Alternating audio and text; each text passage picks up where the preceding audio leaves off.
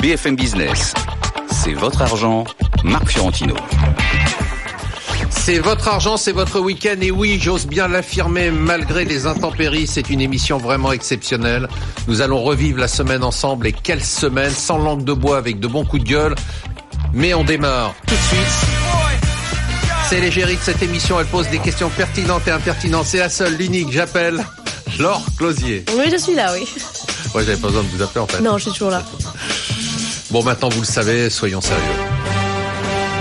Pour une émission exceptionnelle, il faut des invités exceptionnels. J'ai donc l'immense plaisir de vous présenter nos Jedi de l'économie et de la finance. Quand ça secoue, il nous faut des gérants qui savent tenir la barre. François, Jean, François Chollet, bonjour. Vous êtes DG chez Montségur Finance. Bonjour. C'est bon, vous tenez la barre là? Écoutez, on essaye. Ça secoue un peu là. Ça secoue, mais j'avais fait des choix très défensifs pour le portefeuille de C'est votre argent. Arrêtez de frimer. Hein. C'est pas parce que vous avez une bonne performance qu'il faut frimer. C'est a pas le premier en plus. Et en plus, vous n'êtes pas premier. Il a le mérite de comprendre l'économie, mais en plus de savoir l'expliquer à des étudiants. Cancre, c'est Michel Ruimi, économiste, professeur à l'ESCP Europe. Bonsoir. Hein. J'enfonce le clou à chaque fois pour être certain que vous Vous soyez jamais mettez en bonne relation avec eux. Bah oui, euh, moi je dis simplement que c'est vous qui me le dites à chaque fois, comme ça. Avec un retour Les types qu'on fait HEC, ils sont tellement jaloux des gens de l'ESCP. De, quoi De quelle école Je sais. Non mais de l'ES. L'ESCP. Je connais pas. Avec un retour de la volatilité, il nous fallait une spécialiste de l'allocation d'actifs. C'est Françoise Rochette. Bonjour Françoise. Bonjour. Vous êtes donc responsable de l'allocation d'actifs chez Mandarine Gestion. Il a fait la course en tête une partie de l'année 2017 pour finir deuxième meilleur gérant de l'année. Est-ce qu'il a repris sa couronne en 2018 Oh là là. C'est angoissant. Hein Ah ouais, ouais, ouais. j'ai presque envie de sauter la première partie d'émission pour qu'on passe direct à la deuxième. Suspense, c'est Sébastien Lalvé. Bonjour Sébastien. Bonjour. Vous êtes directeur général de la financière Arbevel. Et attention, roulement de tambour. Bon, il n'y en a pas. C'est notre gourou, notre lumière, notre guide, notre grande âme, le Mahatma Il est là toutes Emmanuel. les semaines, hein. Le Chypre, Manu, pour ses disciples. Je pense que ça serait pas mal qu'il y ait un jingle pour Emmanuel. Avec une petite Un musique indienne. Allez. Allez, allez, c'est chaud. Qu'est-ce qu'on fait maintenant Lundi, quel début de semaine sur les marchés On s'était quitté la semaine dernière, tout guirait, et Oui, paf, lundi. guette. Ouais, rien ne va plus à Wall Street. Ah là là là là, il y a eu le feu lundi après une journée agitée vendredi. On a eu un vrai Black Monday. Une chute brutale, sèche, violente, 1600 points de baisse sur le Dow Jones à un moment de la journée, du jamais vu en nombre de points, historique donc, du jamais vu en pourcentage depuis 2011. Évidemment, tous les indices boursiers dans tous les pays ont suivi. On a expliqué cette chute par les craintes sur l'inflation et les taux d'intérêt. Le vrai événement, c'est le réveil de la volatilité, l'indice de peur des marchés. La voilà de retour. Est-ce que ça fait peur, les amis? Alors, Michel Rumi, quelle est vraiment l'origine de cette baisse? Est-ce que c'est l'inflation ou il y a d'autres facteurs? Moi, j'analyse ça différemment. Je dirais qu'on essaie de trouver euh, une excuse économique à, euh, à un système qui s'appelle la gestion passive. En fait, euh, il y a 70% des transactions qui se font aux États-Unis sur à travers une gestion passive. Donc, c'est les trackers. Hein. Oui, et ce qui fait que, euh, bien sûr, euh, il y a quand même une, une réalité économique, mais c'est surtout l'amplitude qui fait là-dessus, et qu'il y a certains produits qui, comme le VIX, qui devait être euh, Le VIX, c'est l'indice de volatilité sur les actions du S&P euh, 500. Tout à fait, qui mesure en fait, la, on va dire l'indice de la peur, comme a dit Marc, et qui en principe devait être témoin, qui devient en même temps on spécule dessus. Donc c'est ce qui fait aussi la, la, la problématique là-dessus. Donc euh, fondamentalement.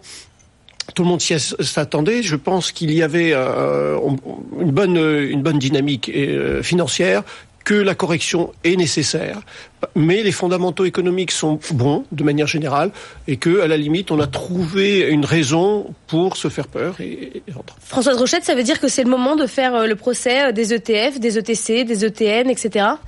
Non, pas forcément, mais je crois qu'on lisait tous ici, on avait trop de complaisance. Complaisance sur des marchés actions qui montaient euh, sans interruption, sur des marchés de taux qui soit voulaient pas croire la Fed, hein, qui dit la même chose depuis des, des trimestres, et qui voulaient pas voir que les autres banques centrales, ben, on se rapproche quand même de la normalisation, et complaisance sur la volatilité. Il y a quelque chose de très intéressant à noter, ce fameux VIX, qui est l'indice de la peur à Wall Street, il a monté beaucoup plus fortement, donc plus de peur, que euh, finalement sur le marché de la zone euro. Le même indice qui s'appelle le V2X sur la zone euro, d'habitude il amplifie, Pas du tout. On a la volatilité à Wall Street qui a pris 10 points de plus euh, au niveau que, que le, le marché européen. Ça veut dire qu'on a bâti effectivement énormément de, de, de, de produits sur cette, euh, sur cette vente de la volatilité et que bah, il faut que les gens se rachètent. C'est pour ça que c'est peut-être pas encore fini. Il y a quand même pas mal de gens qui doivent couper des positions et à la limite, je crois que beaucoup partageront mon avis. C'est plutôt une saine chose que ça arrive et que on puisse quand même repartir sur des bases plus saines. Mais C'est- ce n'est que mon avis. Sébastien Lalevé, le VIX, il a sa petite vie euh, à lui tout seul en fait. Bah, c'est tout le problème en fait. Hein. C'est que la, la réalité, c'est qu'aujourd'hui le VIX, on croit que c'est un thermomètre, alors qu'en fait, il a sa vie propre. Il y a des milliards qui ont été investis sur le VIX pour le pour le shorter en fait pendant Pour des le mois. vendre, On le suit, en pour fait. le vendre, Pour pour, le le jouer à la baisse. pour le jouer à la baisse pendant pendant des mois et que ça a marché et que c'était des stratégies probablement leveragées et que là ça se déboucle. Donc fondamentalement le problème qu'on a aujourd'hui c'est que intellectualiser les variations du marché en fait ça devient difficile parce que tout ça comme monsieur l'a indiqué c'est algorithmé, c'est des trackers. Enfin, c'était vrai il y, a, il y a six mois et ça n'a pas empêché Oui, le mais c'est- de monter. Mais non non non mais Je crois qu'il y a justement du fondamental derrière quand même. Non, non, non, Là, non. vous êtes en train de ramener ça un peu, c'est le débat d'Emmanuel entre le marché et l'économie. Non. euh, Non, non, Qu'est-ce qui agit sur quoi le, le problème il est quand même, il y a quand même un phénomène économique derrière. Oui, mais le- la hausse était auto-entretenue par ces événements-là. Quand vous regardiez la hausse aux États-Unis, elle était constamment tirée vers le haut dans les journées boursières, dans, les, dans la dernière demi-heure ou la dernière heure, qui était généralement la période des rebalancements des trackers. Et là, c'est le phénomène inverse. Ça fait plusieurs séances de suite aux États-Unis où c'est la dernière heure qui accentue, qui accentue tout à la baisse. Donc le problème, c'est pas l'économie, c'est pas les actions, c'est pas tous ces sujets-là. Le problème, c'est qu'on a des marchés financiers pourquoi ça continue exactement qui, qui, qui ont des relations. C'est l'ampleur qui est décorrélée de la réalité. C'est pas le mouvement. Emmanuel, c'est il n'y a, pas un l'ampleur. fo- il y a pas des, il y a pas un fondamental derrière. Il y a quand même un retournement de situation. On change de cycle économique quand même. Alors, on change pas, enfin, on, ch- on change de, de, de- de- on change d'époque. Oui. Euh, quand même, euh, on effectivement. change d'époque. D'abord parce qu'on était dans une dans une époque où euh, le rôle des banques centrales, c'était quand même au mieux euh, de stimuler, voire de soutenir euh, l'économie.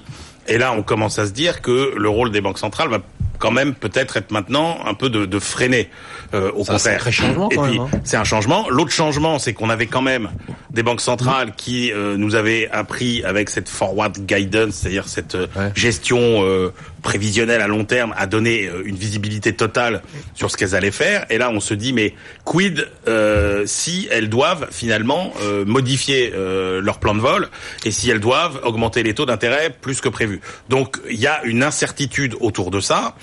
Sachant que vous êtes en plus, alors euh, je reviens pas sur tout ce qui a été dit sur euh, le- le- le- les algorithmes, mais sachant comme dans ce nouveau monde-là, vous avez des gens qui sont plutôt globalement inexpérimentés. C'est-à-dire que je pense qu'il n'y a pas un trader euh, de moins de 35 ans déjà qui sait ce que c'est qu'un marché euh, baissier, et il n'y a pas un trader encore en activité qui sait ce que c'est que l'inflation. Donc euh, face à ça, Ah, vous avez vrai, des, ça- ça, vous avez face à ça, vous avez des banquiers centraux qui sont quand même en train euh, de changer euh, un peu d'équipage. Donc du coup, euh, ça, moi, moi, en, en fait, j'ai pas l'impression que que la route est devenue extrêmement dangereuse. J'ai un peu des inquiétudes sur l'inexpérience des pilotes. Voilà. C'était lundi, c'était le bisutage de Powell. Faut Noter que c'était Ah son premier jour. le premier euh, jour du patron. bienvenue. Mais qu'est-ce qu'il y a dans ces fameux algorithmes Pour le coup, je suis pas un grand spécialiste des algorithmes, nous on fait de la gestion fondamentale, mais l'étincelle, elle vient de ce chiffre américain euh, sur une tension sur le marché de l'emploi, C'est ça. Mais qui est pas du tout reproductible en Europe aujourd'hui. Enfin, on n'a pas du tout le même schéma. euh, Bah, c'est en pas Europe. reproductif en Europe quand on voit les négociations qu'il y a en. Allemagne sur les salaires avec des hausses de 4,5 et 6 euh, On a un peu de marge encore. Ouais. Mais, mais clairement là, c'est une étincelle. Après, on change de régime de marché. Et c'est peut-être ça qui est le réveil le plus douloureux, c'est-à-dire qu'on a On les investisseurs se sont habitués pendant plus de deux ans à des volatilités très basses. Et qu'est-ce que ça veut dire? Vous prenez de plus en plus de risques et vous voyez pas la conséquence de ça. Ça veut dire que vous portez de plus en plus d'actions sans voir votre portefeuille Absolument. bouger tous les jours. Vous portez de plus en plus d'obligations d'entreprise sans voir l'évaluation de votre portefeuille bouger à chaque relevé que vous recevez. Et donc vous dites, bah, puisque c'est très calme et que mes actifs montent tranquillement, je peux plus. porter de plus en plus, de plus en plus. Puis peut-être même, je vais prendre confiance, m'endetter, en porter toujours plus. On change de ce régime. Et là, effectivement, et Monsieur Bito, qui vient ici régulièrement, a identifié ça depuis longtemps. Dès lors que vous avez de la volatilité, il faut lâcher des actifs pour protéger les avoirs des clients. Et c'est ce qui se passe aujourd'hui sur les marchés. On a une première secousse, des ventes assez significatives, on a des volumes très importants sur les marchés, c'est des échanges assez élevés. Et puis on a des répliques. Elles vont venir et ça pourrait durer encore quelques jours ou quelques semaines parce que ce régime de volatilité, il va, falloir du temps pour qu'il revienne à la normale. Et tant qu'on a cette volatilité, on peut pas avoir d'appréciation forte des actifs. On va en parler quand on fera la journée de vendredi, puisqu'on a eu une secousse à nouveau jeudi et vendredi. Mardi, on ne parle plus beaucoup du Bitcoin. Bah c'est dommage. Pourtant, il se passe des choses. Il s'est effondré lui aussi. Vous vous rappelez cette musique Emmanuel L'arnaque je me pose souvent la question, faut-il parler du Bitcoin ou faut-il tout simplement l'ignorer? J'ai pris le parti de ne plus en parler, sauf quand il y avait une actualité brûlante sur le sujet. Et là, ça a brûlé très fort même. Le Bitcoin, dont je vous rappelle qu'il touchait les 20 000 dollars en décembre, s'est tout simplement effondré, littéralement. Il a même touché un niveau proche des 6 000 dollars. Le patron de la Banque des règlements internationaux a tiré sur l'ambulance en indiquant que le Bitcoin associé une bulle une pyramide de Ponzi et une catastrophe pour l'environnement. Bigre. Michel Rumi, euh, le Bitcoin, c'est pire que Satan? Je veux pas faire une gradation dans les, dans les dangers. Euh, ce qu'il faut voir, c'est déjà beaucoup. Voilà. Non, ce que je veux dire, c'est qu'entre le, le, on va dire début janvier et début février, le marché des crypto-monnaies a perdu 500 millions de dollars. Donc ça fait, c'est énorme. Alors on passe de 800 à 280, quelque chose comme ça. Et euh, c'est un outil spéculatif. Après, l'idée, c'est jusqu'à quand? Euh, Alors je dirais que aujourd'hui, il y a une, une organisation qui s'est faite autour de, on va dire, des mineurs, et ce qui fait qu'il y a, à mon sens, on peut descendre jusqu'à 1000 euros parce qu'il y a un point de retour. Ça peut descendre a priori comme ça de façon rationnelle, mais ça peut descendre beaucoup plus bas parce que la montée a été irrationnelle. Donc la baisse peut. Oui, mais bon, si c'est spéculatif, c'est le principe, quoi. Ben pourquoi pas jouer au casino? Si, si c'est spéculatif, il y a un truc qui est quand même notable, c'est que ça spécule dans le même sens et au même moment que les marchés financiers. C'est-à-dire qu'on a une corrélation qui s'est faite et que je trouve assez stupéfiante. Autant entre les différents indices des différentes places, on a une corrélation qui a été parfaite sur la baisse, mais c'est la même chose avec le Bitcoin et les autres crypto-monnaies. C'est-à-dire que vous avez le même phénomène en même temps et des, et des, et des niveaux de corrélation qui sont euh, très très proches. Françoise Rochette, votre analyse sur le Bitcoin, vous regardez ou vous mettez ça complètement de côté Non, je regarde euh, en tant que pour m'amuser, mais non, pas, pas de côté. Mais les le problème, c'est que c'est un marché qui n'est pour l'instant euh, pas réglementé, pas organisé. D'où aussi les, les, mouvements, parce que indépendamment du 6 000 à 20 000, chaque jour, euh, ça peut passer ah à 8 000, avant 8 000, 8 000, 4 000, Et petit à petit, les, les, les, les, grandes, les grandes puissances commencent à dire, attention, on va de normaliser, réglementer. C'est ça aussi qui fait la baisse. Sébastien, vous êtes un gérant, vous, value, hein, c'est-à-dire qu'il va chercher de la valeur, mais d'un autre côté, vous aimez les monnaies virtuelles. Donc c'est un peu le paradoxe. Vous nous expliquez ce, ce coup de cœur pour le Bitcoin, même si euh, je, suppose que vous aviez acheté, vous les avez vendus. C'est pas le paradoxe, c'est que le, derrière le Bitcoin, il y a la blockchain, il y a l'utilisation des tokens qu'on pourra faire à travers euh, des, jetons, hein, des jetons qu'on pourra utiliser dans le futur. Moi, je pense personnellement que les GAFA comme Amazon, comme Facebook émettront leurs propres tokens dans les années qui viennent et que ça sera un changement structurel dans l'économie. Après, la, la valorisation du Bitcoin aujourd'hui, j'en sais rien. Ce que je sais, c'est que toutes les personnes autorisées qui ont commencé à en parler connaissaient pas tout le sujet euh, correctement. Un premier point. Deuxième point. et, et l'idée derrière tout ça, c'est qu'oubliez pas que le patron de des offices de brevets au début du XXe siècle expliquait que tout ce qui avait été inventé l'avait déjà été. Moi, je pense que c'est une autre façon de penser, c'est une autre façon d'imaginer l'économie, ce qui veut dire que que l'ancien monde explique que le Bitcoin c'est que de la spéculation. J'ai aucun souci avec ça parce que de toute façon, ces gens-là en font pas partie. Ah, donc c'est un truc de réac de dire que c'est une arnaque euh, le Bitcoin. Mais je sais pas le prix, le, le, le valoriser. C'est moi qui ai mis la musique. Le, hein, le, le, valoriser, je sais pas, mais je pense que les tokens et la technologie derrière derrière les crypto-monnaies mais, est fondamentale. C'est pour ça que ce sera réglementé, organisé et que de fait la volatilité du Bitcoin pour euh, rebondir, elle sera beaucoup que ça soit réglementé, je sais même pas. Je sais même pas parce que le jour où Facebook ou Amazon vous dit qu'ils font leur token, qui va leur dire non? Personne.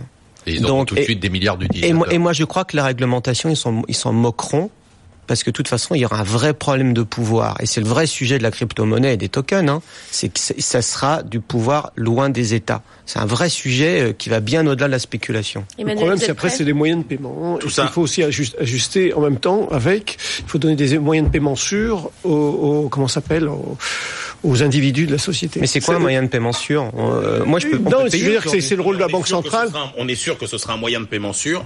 On n'est pas sûr que ce sera une réserve d'épargne, par exemple. Est-ce qu'on gardera son épargne dans les la question dans les dans les Si je détiens des bitcoins et que ça descend, je ne peux pas me retourner. C'est un des rôles de la Banque centrale de garantir la concurrence. Ce qui est quand même très différent euh, par rapport euh, parce que la concurrence des monnaies ça a déjà existé. Bien sûr. Euh, il y a un truc qui est très différent et qu'il faut bien comprendre, c'est qu'effectivement, il faut surtout pas acheter le bébé avec l'eau du bain et que le Bitcoin, sa logique n'est pas du tout la même que celle des crypto-monnaies. Et alors que quand vous aviez concurrence des monnaies, elles étaient toutes fabriquées de la même façon, grosso modo. Hein. Vous preniez une matière première, de l'or, de l'argent, euh, vous vous frappiez vos pièces, vous en mettez plus ou moins, etc. Là, ce qu'il faut bien comprendre, c'est que la logique de création des différentes crypto-monnaies est radicalement différente. C'est-à-dire que la façon dont est produit le Bitcoin, les autres crypto-monnaies ne sont pas du tout euh, produites selon les mêmes logiques. Et c'est ça qui est vraiment différent. Ça veut dire que moi, je suis d'accord euh, avec il y, a plus, il y a plus de 1000 crypto-monnaies. Hein. Mais oui, il y en a 1600 et 600 actives à peu près. Et moi, je suis tout à fait d'accord sur l'avenir de la technologie, de la logique, euh, sur les intermédiaires, etc. En revanche, elles sont pas du tout toutes euh, fabriquées, créées selon les mêmes standards que le Bitcoin. Et moi, je trouve que le Bitcoin, c'est une vieille techno, c'est mort. Bon, ben, une fois de plus, on saura pas s'il faut l'acheter ou le vendre. Hein. Mercredi, ça y est, alléluia, il y a un gouvernement en Allemagne, un gouvernement un petit peu étonnant. Il aura fallu quatre mois, quatre mois pour parvenir à un accord de gouvernement en Allemagne, mais ça y est, c'est fait. Et à peine l'encre séchée, tout le monde, comme d'habitude, se déchaîne sur Angela Merkel en l'accusant d'avoir capitulé devant le SPD. Elle a beaucoup cédé de terrain, en effet, en attribuant notamment le portefeuille des finances au SPD, en acceptant une grande partie de leurs revendications européennes et sociales. Alors a-t-elle vraiment cédé? Et si c'était ça, sa stratégie, pousser son parti vers des choix radicalement plus européens, radicalement plus sociaux? Elle a tout réussi en Allemagne en 12 ans, comme l'a dit souvent Emmanuel Le Chypre Elle veut maintenant ah, marquer l'histoire en faisant un mandat européen. Ça, c'est une bonne nouvelle pour l'Europe, une bonne nouvelle pour Macron, une bonne nouvelle pour la France. Emmanuel Le Chypre, Merkel 4, c'est vraiment une bonne nouvelle pour la France? Euh, Oui, absolument. C'est une bonne nouvelle pour pour euh, pour la France parce que euh, elle, elle doit rentrer dans l'histoire maintenant pour avoir fait euh, œuvre. On est d'accord. pour l'Europe après n'avoir pas fait grand chose. Mais c'était pas le boulot d'Emmanuel Macron, ça? Ah, Alléluia. Bah, le but c'est les deux. Il faut qu'il bon, Emmanuel Macron il y arrivera pas tout seul. on voit bien sur les travailleurs détachés, par exemple, Emmanuel Macron, il a fait beaucoup de bruit. Bon, pour le moment, ça donne pas, ça, donne, pas grand chose. Donc, Ni sur les élections, il a besoin de Madame Merkel. Il a besoin aussi euh, par, et, incontestablement le SPD propose une logique européenne qui est beaucoup plus proche euh, de la sienne parce qu'il y a des vraies questions à se poser notamment sur les critères de Maastricht que tout le monde aujourd'hui considère comme étant un peu absurde, trop rigoureux. Il y a une question qui va se poser notamment c'est euh, qu'est-ce qu'on fait des dépenses comme les investissements d'infrastructures, est-ce qu'il faut les sortir des critères ou pas, etc. Et, c'est évident que l'oreille d'un ministre des Finances SPD sera quand même plus euh, plus attentive que celle de d'un Wolfgang Schauble. Donc, mais en même temps, il faut pas croire que les Allemands vont ouvrir les cordons de la bourse comme ça. Un peu quand même. Mais enfin, c'est quand même une c'est quand même une très bonne nouvelle. Oui. Mais Michel Rumi, est-ce que ça veut dire que Angela Merkel a cédé ou en fait elle est encore plus maligne que ça, comme le pense Marc? C'est une vraie stratégie de fond euh, derrière. Je pense que ça peut être une stratégie, mais c'est complémentaire, les deux approches. Une stratégie, c'est pour nous, euh, je dirais les Européens, c'est bien d'avoir une stabilité dans la continuité. Donc, euh, et en même temps, il y a un projet européen qui peut être bon pour la France, et en même temps, ça permet, et c'est ça qui est très important aussi de comprendre, c'est aussi, c'est peut-être un nouveau départ d'une Europe où, en bénéficiant d'une certaine condition économique, on puisse restructurer encore un peu mieux euh, l'union économique et monétaire pour la renforcer. on ne le fait pas quand ça va mal. Alors, euh, en termes de en termes de stratégie, donc voilà. Après, stratégie personnelle. Je pense que c'est euh, l'idée. C'est qu'elle y a-t-il quelqu'un pas faire plus voilà. européen et plus social avec son propre parti. Voilà, Donc elle a tout à fait. Finalement, pour être européenne, elle a besoin du SPD et finalement, elle se retrouve. Euh, non, mais c'est pas, elle c'est pas elle qui a décidé le résultat des élections. Vous lui auriez donné une majorité. Non, mais c'est elle, qui a, c'est elle qui a cédé quand même très largement dans ces négociations sur des aspects qui ah, finalement l'arrangent totalement. Bon, elle n'a pas tant de choix que ça. Il y a personne derrière elle dans le parti et puis surtout, il y a le fait, c'est qu'elle a une ligne de, de, de, de, un sillon à continuer à tracer. Mais politiquement, en Allemagne, c'est tenable soutenable, euh, c'est toujours tenable avec certaines conditions parce qu'il y a quand même le parti d'extrême droite qui est un peu euh, qui est un peu chaud. Mais à part ça, euh, je dirais il faut composer. C'est d'autant plus tenable que regardez par exemple on dit on dit il faut que les Allemands fassent plus de dépenses publiques, etc. Euh, les dépenses publiques en Allemagne, elles augmentent de 4% par an depuis maintenant euh, 3 ans. Nous, on est à 0,5. Donc et hausse de donc, salaire ils entre remettent, 4 ils remettent de, de, de- de- donc aujourd'hui, on est plus dans une logique où euh, c'est pas, enfin je veux dire, euh, la, la- la hausse de la dépense publique, ça fait plus peur euh, même à un gouvernement euh, de droite. Donc que le SPD euh, décide d'en faire même un peu plus. Mais Françoise Rochette, c'est- un effet d'image ou c'est une des premières fois où on a l'impression que la France et l'Allemagne sont vraiment convergentes vers un projet européen commun avec des économies, bon, qui se rapprochent pas vraiment, mais en tout cas qui Oui, vont dans le même En sens. tout cas, c'est là, ça fait un moment que ça n'est pas arrivé, qu'on on sentait une vraie, une vraie convergence de vues. Et c'est important parce que ça va bien, certes, en, en Europe et ça va bien en France. Maintenant, pour euh, parler un petit peu technique à la place d'Emmanuel, on a des croissances qui sont, euh, pour certains pays, et notamment la France, au-dessus de ce qu'on appelle la croissance potentielle, qui est vraiment le trend de long terme qui dépend de la démographie, de la productivité. Et quand on est au-dessus, bah, ça veut dire assez vite qu'on est rattrapé et qu'on va reconverger. Et c'est cette croissance potentielle qu'il faut réussir à augmenter par des projets de long terme sur les infrastructures, sur l'éducation, etc., etc., pour pouvoir justement monter ce, ce, ce trend. Parce que sinon, ce- ce- cette croissance dans laquelle on est content, ça va pas, ça va pas durer très longtemps. Sébastien Lalevé C'est une bonne nouvelle quand même pour les Bah, marchés. moi, par rapport à, moi, j'ai rarement été fasciné par euh, par Madame Merkel, qui est a Merci. souvent, C'est assez rare, hein. on connaît peu de gens. Hein, non, mais- non, mais qui a À tout le temps, à part Marc Fiorentino. qui a tout le temps été dans les consensus, qui a suivi son opinion publique.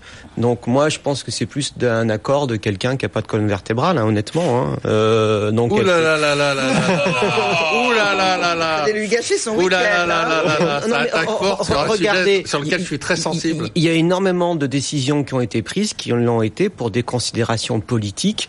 Point barre. La fin de, du nucléaire en Allemagne, ça s'est fait pourquoi? Ça s'est fait au détriment de l'environnement et, et, et Ma grand-mère ça- disait ce qui compte c'est le résultat. Bah voilà. Bah euh, après. Les résultats allemands parlent pour l'Allemagne Mm, et pour parlent Mais c'est pour pas, Angela c'est- c'est Merkel. pas elle qui l'a fait, hein. C'était avant. de hein. savoir si elle l'a fait. Elle est restée 12 ans quand même. On peut pas dire que quelqu'un qui est là dou- au pouvoir depuis 12 ans n'est pas Non, mais c'est- responsable bah, elle sait écouter son opinion publique et d'ailleurs c'est ce qu'elle a C'est fait. déjà un talent. Voilà, mais c'est ce qu'elle a fait. Elle a fait un accord qui, qui a réussi à faire un accord que voulaient les Emmanuel, Allemands. du petit lait. François Chollet voulait Et dire quelque chose de positif Consterné. sur Angela Merkel Je cherche.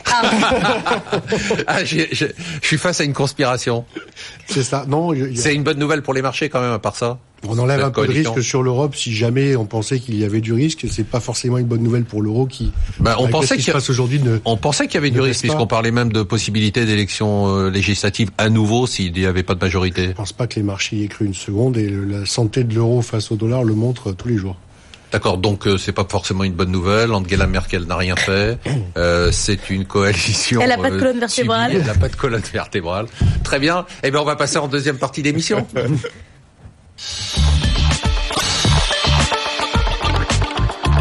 BFM Business, c'est votre argent, Marc Fiorentino. Et on se retrouve avec une sorte de conspiration anti-Angela Merkel qui s'est constituée contre moi, une coalition euh, jamaïque avec euh, Emmanuel de Chypre, avec Sébastien Lalvé, avec Françoise Rochette qui heureusement va revenir dans l'émission parce qu'elle n'a rien dit sur ce sujet. Je l'en remercie, même si elle n'en pense pas moins. Michel Rumi avec euh, notre ami François Chollet et bien sûr Laure Closier. Et on passe à jeudi. Jeudi, c'était le jour des quatre vérités. La Cour des comptes Ah bah s'est voilà. exprimée et ce qui sort de sa bouche, c'est un peu comme celle des enfants. Quand est-ce que ça s'arrête? J'adore la Cour des comptes, j'adore. Ils disent tout haut ce que pensent tous les gens de bon sens et là, elle s'en prend au dernier budget du gouvernement en cause. L'absence d'efforts budgétaires, l'absence de réduction des dépenses publiques. Elle reproche au gouvernement d'améliorer son déficit tout simplement en s'appuyant uniquement sur la hausse des recettes fiscales, une aubaine liée à la conjoncture. La Cour des comptes veut voir de vrais efforts. Je pense qu'elle n'en verra pas beaucoup, surtout si tout continue à s'améliorer et que l'argent rentre sans faire aucun effort. Tout n'a pas forcément totalement changé en France. Michel Rumi, c'est vrai euh, ce que dit la Cour des comptes, la France ne fait aucun effort? Elle a, elle a d'abord essayé de d'infirmer les, les prévisions, euh, on va dire, euh, un peu irréelles de, du précédent gouvernement. Donc on est arri- arrivé à boucler 2017 euh, sans, on va dire, en fais- grâce à des recettes fiscales et puis à, l'aspect de la conjoncture. Maintenant, il est vrai que euh, si l'on regarde la trajectoire budgétaire, euh, le gouvernement imagine que euh, les dépenses, la réforme des dépenses publiques viendra en fin de mandat en s'appuyant sur notamment la croissance. Donc il y a beaucoup d'incertitudes et il n'est pas certain que euh, si nous avons un choc, d'avoir la, on va dire la, la capacité à pouvoir euh, refaire, ce, à pouvoir s'en sortir. Donc oui, j'abonde dans le sens de la, Cour des comptes, euh, d'autant plus que s'il y a un peu un retour de, on va dire de la de l'inflation et une remontée des taux en Europe, eh bien euh, ça met en danger les grands équilibres budgétaires. Mais excusez-moi, mais la Cour des comptes, euh, qu'est-ce qu'elle croit que c'est une bande de profs d'économie qui fait les budgets? C'est de la politique quand même qu'on fait. Donc euh, ne pas faire les réformes quand ça va bien, euh, c'est la base. On a quand même bien progressé. On est parti de compte qu'il n'était pas sincère pour arriver sur un satisfecit qui dit qu'au moins on va en meilleur On peut dire ça. On, pourrait dire que c'est une petite amélioration. C'est une petite amélioration. En tout cas, elle a, elle a noté l'amélioration des. Oui, elle est moins sévère. vous avez raison. elle est beaucoup moins sévère. Euh, par rapport. Il faut dire qu'on a on a joué et encore on est sous on est c'est une situation qui est bien meilleure depuis dix ans parce qu'on est à moins de 9 pour le déficit budgétaire. Mais on est toujours en aléa parce qu'il faut toujours travailler sur euh, la, prise en compte ou pas de sur les dividendes. Mais c'est vrai, si on, voit là-dessus, on arrive à, à moins de 9. Mais bon, on est quand même très convalescent.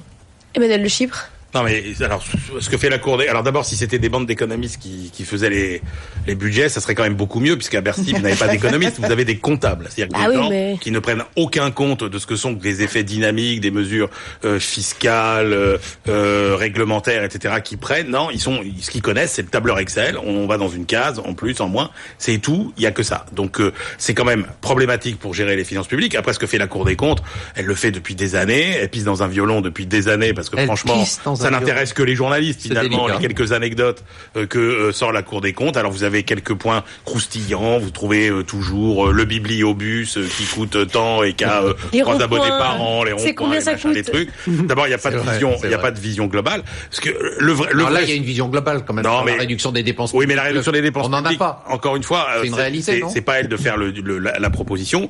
La réalité, encore une fois, qui est majeure et qu'il faut traiter, c'est que on a 7 points de PIB de plus de dépenses publiques aujourd'hui en 2000 et que on a un service public euh, qui dont la qualité ne cesse de se dégrader, c'est-à-dire que grosso modo, donc on, est moins bien éduqué, moins bien soigné, moins bien protégé. On n'en fait pas suffisamment, il n'y a rien. Et que et que tout ce qu'on a à se mettre sous la dent, c'est cette réforme de l'État que nous propose Emmanuel Macron, donc euh, qui nous dit qu'elle va être bouclée à peu près en avril et que tout ça sera fini en juin. Moi, j'ai l'impression que ça doit être beaucoup plus long que ça parce que euh, pour que ça marche, il faut faire de la pédagogie auprès des fonctionnaires, auprès des usagers. C'est un travail en profondeur.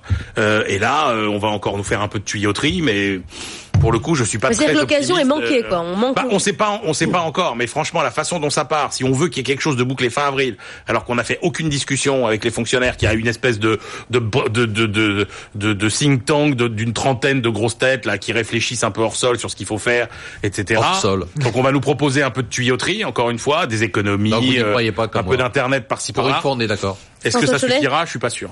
Ah bah, j'ai une deuxième bonne nouvelle. Donc les comptes, ils sont déjà, ils sont plus insincères. Et en plus, plus personne ne parle de la cagnotte fiscale pour se la disputer dès à présent.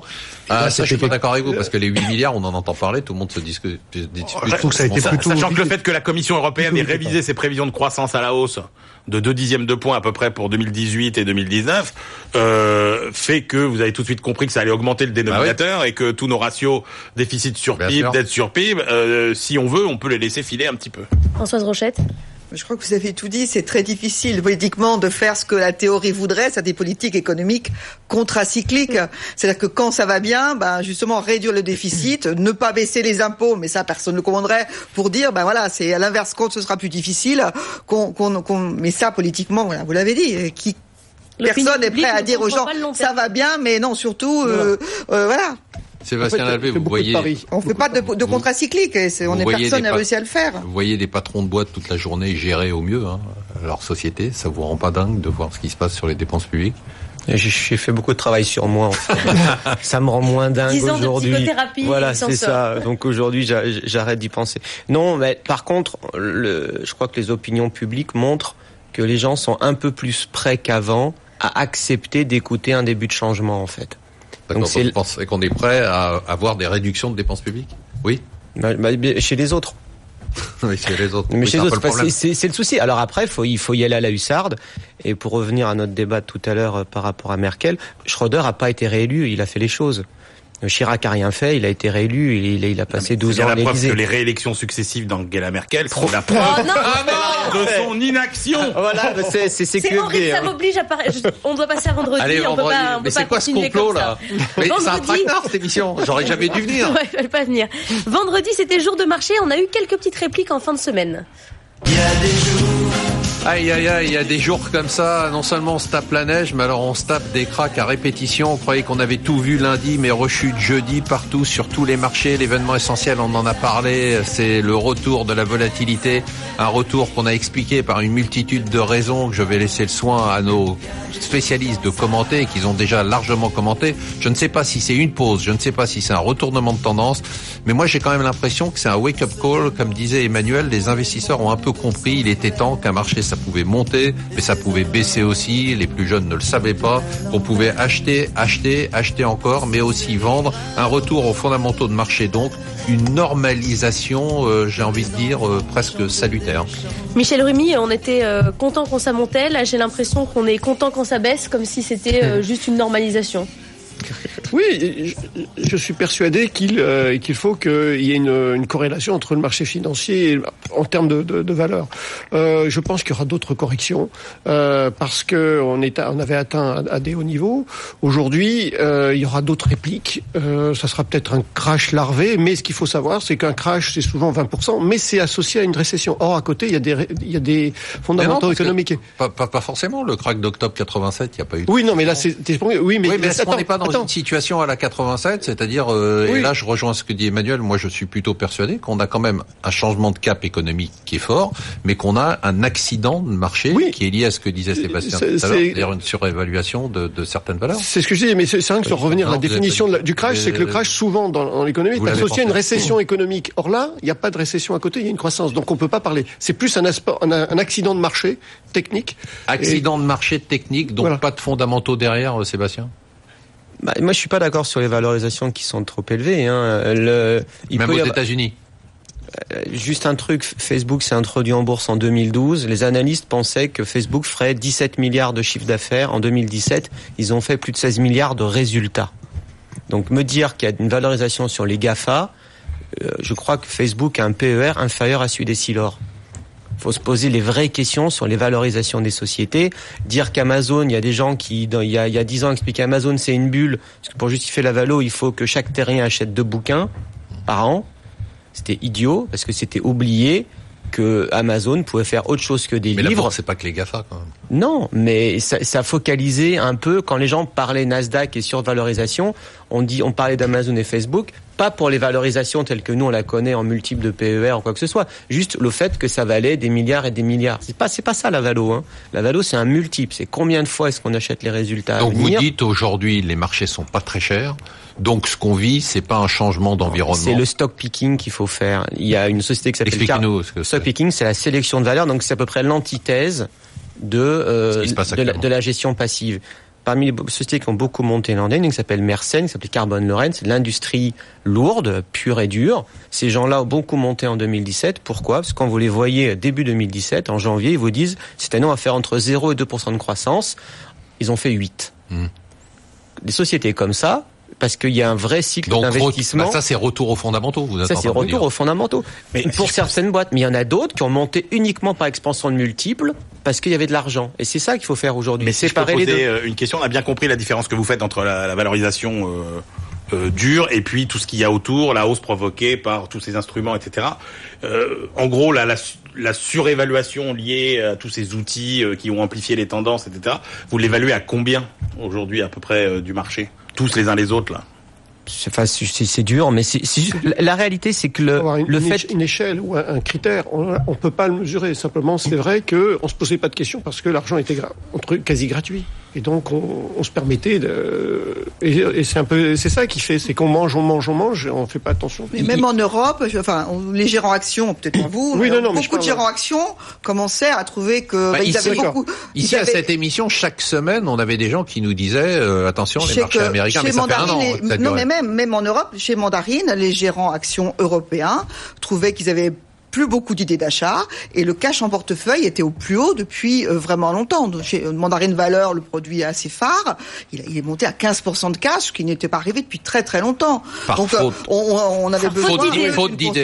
Oui, parce qu'ils avaient plus d'idées de vente que d'idées d'achat. Et donc euh, bon, c'est assez sain, 10%, ça remet, je pense, effectivement, petit à petit réinvestir sur cash. François Cholet, sur les répliques, ça veut dire quoi? Ça veut dire qu'on va connaître 4500 avant de connaître 6000 points sur le CAC ah, Je ne le crois pas. je, je pense que là, en termes de valorisation, si on revient sur des choses un peu normatives, on n'est pas sur des multiples de 25 fois les résultats, on en est très très loin. Donc vous entre 15 et 17 et on a corrigé, on doit revenir autour de 15 au moment où je parle euh, sur les marchés. Est-ce que 15 c'est un multiple qui est raisonnable avec les taux d'intérêt que nous avons? Je crois que oui. Euh, je crois que oui. On se pose la question plus de savoir si on est au pic des profits qu'au pic des multiples.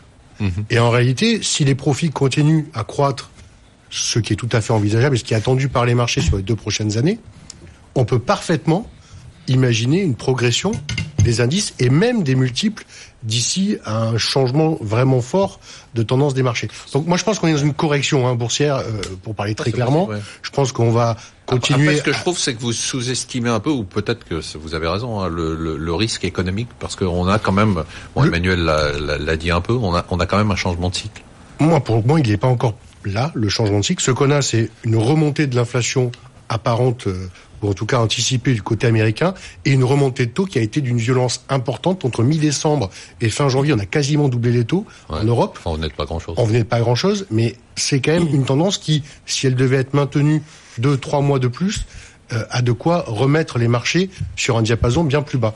Et je crois que c'est ça qu'il va falloir regarder à l'avenir. Je crois que c'est l'inflation le critère le plus important, parce que pour le reste, l'économie va très bien. Et ce sont, n'oublions pas, des bonnes nouvelles économiques qui sont venues amener le feu que vous avez vu allumer sur les marchés. je ne suis pas certain, mais je crois que pardon, aux États-Unis, qui vit une mauvaise semaine sur les actions, c'est un euphémisme. Le 10 ans, je crois, a baissé sur la semaine. Hein. Oui, un tout petit peu. Bah, c'est normal. Hein. Généralement, quand la bourse, euh, quand la bourse baisse, les, taux d'intérêt baissent aussi. Et on passe aux événements de la semaine. Emmanuel, le vôtre. Bah, on a encore eu euh, des chiffres euh, apparemment catastrophiques sur le commerce extérieur, de, sur la balance commerciale, 63 milliards de, de déficit, alors que c'est vrai, c'est une quinzaine de milliards de plus que l'année d'avant. Quand on regarde la moitié du déficit, c'est la hausse des prix des matières premières et du pétrole. L'autre moitié, c'est euh, finalement le fait qu'on a une demande intérieure qui progresse euh, euh, assez assez vigoureusement. On ne voit pas en réalité de dégradation supplémentaire de notre compétitivité. C'est-à-dire que depuis trois ans, notre compétitivité ne se dégrade plus. On a plus d'entreprises qui exportent. On perd plus de parts de marché. Euh, C'est un bon chiffre alors. Ça veut pas dire que notre, ça veut pas dire que notre compétitivité est bonne. Ça veut dire qu'elle ne se dégrade plus. Donc ce qui est plus préoccupant, c'est euh, ce qu'on ce qu'on ce qu'on voit beaucoup moins et ce qu'on cite beaucoup moins, c'est la, la, dégradation de notre solde des services. Et là, pour le coup, il y a une vraie dégradation de notre compétitivité des services dont on ne parle jamais et qui est plus préoccupante que cette obsession pour notre solde commercial purement de marchandises. Sébastien Lalevé, votre événement de la semaine? Ouais, C'était sur la volatilité. Je voulais juste dire que 2016 euh, et 2017 ont été des années records en termes de nombre de jours de bourse avec des variations de plus ou moins 3% dans la même journée.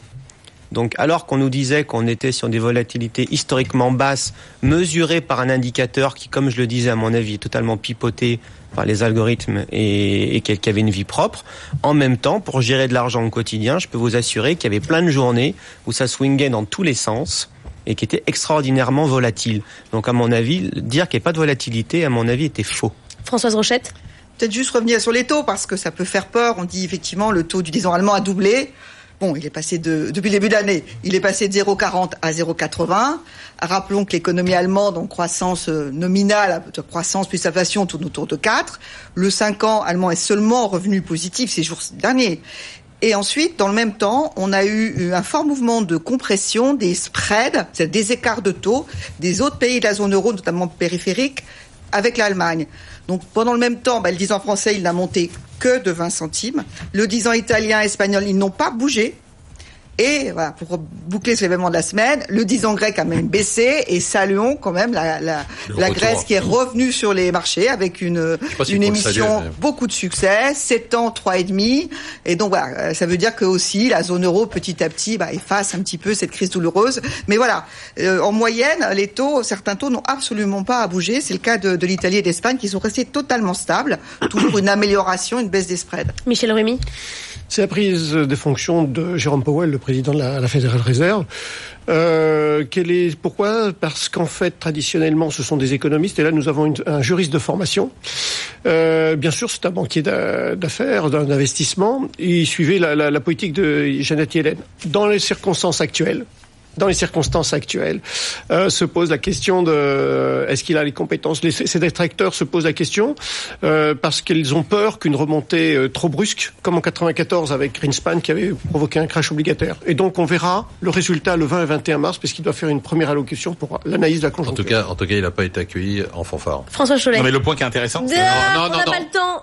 Pas le temps. François Cholet. c'est un spécialiste du shadow banking quand même. Il François cœur. rapidement. C'est de là que vient L'événement. Pour venir sur les, les taux d'intérêt, je crois qu'on sort du paradigme de nombreuses années de baisse continue des taux d'intérêt, et je crois que le marché est en train de se préparer à cette normalisation. On n'a pas Ah, bah, on encore est vraiment la hausse, mais on est sorti du cycle de baisse des taux d'intérêt continue depuis. euh, 35. Mais oui, Je suis d'accord avec vous. On passe tout de suite au top des gérants. Alors la semaine a été très très dure hein, pour les perfs de nos gérants. Tout le monde pavanait avec des performances dans le positif. Alors là, sur les 16 gérants dont on a des perfs, il y en a 5 qui sont encore dans le vert. Alors Sébastien Levé, vous êtes notre idole, hein, plus de 5,6%. Vous êtes le premier. Alors, dans votre portefeuille, non, je dis qui est derrière Sébastien Levé. Ouais. Il y a Robin Burnand, plus 4,4% et ex aequo derrière, à la troisième et quatrième position, Alain Crouza et François Cholet. C'est la même C'est maison. même hein. assez fort parce que c'est la même C'est maison. Quand même incroyable. À 2,3%. Et c'est pas les mêmes titres. Non, c'est pas les mêmes titres. Alors, euh, Sébastien Lalevé, qu'est-ce qu'on fait avec Showroom Privé? Plus 54%. On garde, Ubisoft, on garde, Weborama, on garde. Groupe Partouche, On vend, j'ai vendu là déjà. On, Ah. Trigano, on garde, Solution 30, on garde, Kerlink, on garde, Soitec, on garde, DBV on et garde, Selectis. on garde. Qu'est-ce qu'on achète? On achète Austria Microsystems, AMS, qui est une société qui fait des capteurs et des senseurs, notamment pour Apple, dans l'optique. Donc l'avantage de ce genre de choses, c'est qu'on en met partout. Ça sera dans Android, ça sera dans Apple, ça sera dans les voitures. Euh, on vit dans un monde de plus en plus robotisé, l'IoT, tout ce que vous voulez, et il faut des capteurs et des senseurs pour avoir de l'information. C'est côté nous- où ça en Autriche, j'imagine. Ouais. C'est facile à acheter aussi. pour. ouais, un- ouais, ça vaut un milliard huit de, enfin, ça fait un milliard huit de chiffre d'affaires prévu en Ça, c'est des boîtes 2018. qui sont faciles pour un particulier. On peut lui dire, euh, t'acheter ça, c'est pas Ah oui, compliqué. oui, c'est très, c'est, c'est très liquide et c'est des, c'est, oui, c'est 40% de croissance attendue dans les années qui viennent. Donc, euh, Une seconde, euh, c'était très intéressant ce qui vous est arrivé, vous. Hein. Vous étiez, euh, vous avez un portefeuille assez diversifié. On en a parlé quand vous étiez pas là. Showroom privé qui s'est cassé la figure de 70%. Malgré ça, vous avez fini deuxième, donc avec une perte de plus de 30%, ce qui était quand même assez remarquable. Et là, euh, le cours qui remonte de showroom privé de 54%. Juste une question un gérant, euh, quand il a une action qui se casse la figure comme ça, il garde cette action? Bah, enfin, vous pouvez faire venir 100 gérants, ils auront 100 stratégies différentes. Nous, on fait, de la gestion de conviction et de stock picking. Ce qui se passe, c'est qu'on sait pourquoi on achète et on, voit le scénario qu'on a en tête. Dans ce qui s'est passé avec Showroom, il y a eu des profit warnings qui étaient des mauvaises nouvelles. Hein. Mais la raison pour laquelle on n'a pas vendu, c'est que les raisons fondamentales derrière l'achat étaient, étaient toujours là. Et puis, et puis en plus, les, chutes étaient extraordinairement violentes. Donc de toute façon, vous n'avez pas le temps de vendre non plus. Et c'est aussi un exemple de la stratégie de diversification, c'est-à-dire qu'il faut avoir plutôt plusieurs lignes, parce qu'on s'est posé la question aussi de savoir s'il fallait avoir beaucoup de lignes, parce qu'on a des performances très disparates avec des gérants qui ont très peu de lignes et qui finalement se débrouillent très bien, et des gérants qui, comme vous, ont pas mal de lignes. Moi, dans, dans mes fonds, j'ai entre 90 et 100 lignes. Donc j'ai un top 10 qui fait 25%. Effectivement, l'an dernier, par exemple, si j'avais un top 10 à 35, j'aurais eu des meilleures performances. Sauf que la diversification, surtout maintenant, vous permet d'éviter euh, Les gros pains quand, quand ça arrive. François Cholet, vous avez un portefeuille qui n'a rien à voir. Vous avez AXA. Qu'est-ce qu'on fait? Est-ce qu'on garde? On garde, Score, on garde, Total? On achète même, on garde, oui bien sûr. et Carrefour. Eh bien, écoutez, je crois que pour Carrefour, c'était plutôt bien joué parce que c'était à une semaine du, du plan de Monsieur Absolument. Est-ce qu'on C'était un garde peu contrariant, on va garder. Ok. Qu'est-ce qu'on fait pour euh, massacrer Alain Cousin? Qu'est-ce qu'on achète? Ah bah écoutez, moi j'avais une idée contrariante encore. Euh, c'est du Valourec. D'accord. Euh, Valourec qui a subi euh, la grande période de contraction de tous les budgets des pétroliers et qui euh, sort aujourd'hui avec euh, mine de rien, sur euh, les 12 derniers mois glissants, une croissance des bénéfices qui n'est pas du tout saluée puisque le cours de bourse a perdu 30%. On a une situation financière qui est un petit peu tendue, mais euh, un cycle qui peut redémarrer et je crois un plan de transformation qui est très positif, notamment dans la capacité à amener des prix de revient inférieurs à ce qui existait euh, jusqu'aujourd'hui sur Valorec. Donc on sort de crise et c'est une situation de recovery et je crois que sur 4,50 euros, c'est un bon point d'entrée vers Valorec. Qu'est-ce que vous dites aux gens qui nous écoutent, qui sont un peu nerveux avec ce qui se passe sur les marchés? Vous leur dites tenez bon, ne paniquez pas ah, Ce que j'ai choisi moi, c'est-à-dire Total, AXA... Oui, mais de façon générale, pour ceux qui n'ont pas vos des choses qui sont plutôt euh, tranquilles et peu volatiles. Euh, ce qui on vient mettre là en portefeuille, c'est plutôt pour jouer effectivement euh, euh, la baisse forte qu'il y a eu sur certains sur certaines valeurs qui ont été un peu massacrées et oubliées des marchés depuis quelques trimestres. Françoise, vous êtes vous faites de l'allocation d'actifs. Qu'est-ce que vous dites aux gens qui sont un peu nerveux aujourd'hui? On est plutôt, nous je vous dis à l'aise après cette correction de 10%. Et à l'aise, ça veut dire quoi? Ça veut dire ben, On trouve ça plus sain et comme je vous le disais, nos, gérants manquaient d'idées, donc on appelait un peu de nos voeux. On était prudents et donc voilà, là il faut commencer à y aller sans exclure euh, par rapport effectivement aux milliards qu'il y avait sur ces positions vendeuses de volatilité. Il peut y avoir d'autres secousses, mais on commence à avoir des points d'entrée. Il faut commencer à réinvestir et se garder un petit peu de marge s'il y a une ou deux répliques. Bon, je propose que la semaine prochaine, on fasse une émission entièrement consacrée à Angela Merkel. Hmm. Oui, ça nous changera des autres euh, semaines. Ça serait sympa, non? Ça ne changera pas beaucoup. Hein. Bah oui, bah moi je pense que ça serait une bonne idée parce qu'après ce complot que j'ai dû subir cette semaine, bon, c'est déjà fini. Quelle tristesse, merci de nous avoir suivis. Merci à tous nos invités de Marc, Marc Fiorentino. Mais on se retrouve la semaine prochaine pour une émission dont je peux déjà vous dire qu'elle sera absolument, mais absolument... Exceptionnelle. Non, c'est moi qui le dis. Pardon. Exceptionnelle.